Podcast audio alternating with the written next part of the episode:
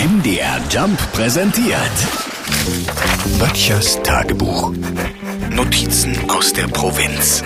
Zum Wochenstart und weil wir mitten im Monnemonat Mai sind, eine gute Nachricht. Wenn es um die schönste Sache der Welt geht, glauben sehr viele an Liebe auf den ersten Blick. Ja, sowohl Singles als auch Liierte gehen davon aus, dass eine höhere Macht und das Unerklärbare die Fäden in der Hand haben. Ist das nicht ein Traum? Jeder Vierte glaubt an Liebe auf den ersten Blick. Wobei, wenn ich die jungen Leute heute so angucke, denke ich eher, dass in Zeiten von Tinder und Co. es immer öfter die Liebe auf den ersten Klick ist, oder? Aber egal. Jede zweite Frau glaubt, dass bei der Liebe eine höhere Macht beteiligt ist. Ist das clever?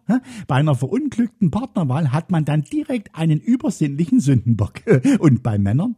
Da vermute ich ja jetzt im Frühling eher Triebe auf den ersten Blick. Einige, gerade die, die schlechte Erfahrungen gemacht haben, erleben auch gerne mal das Gegenteil von Liebe auf den ersten Blick. Aber auch da kann ich helfen. Hier mal ein paar Ausreden, um ein offensichtlich schlechtes Date abzusagen. Erstens, können wir das Date bitte vorverlegen? Meine Mutti will, dass ich bis 20 Uhr wieder daheim bin.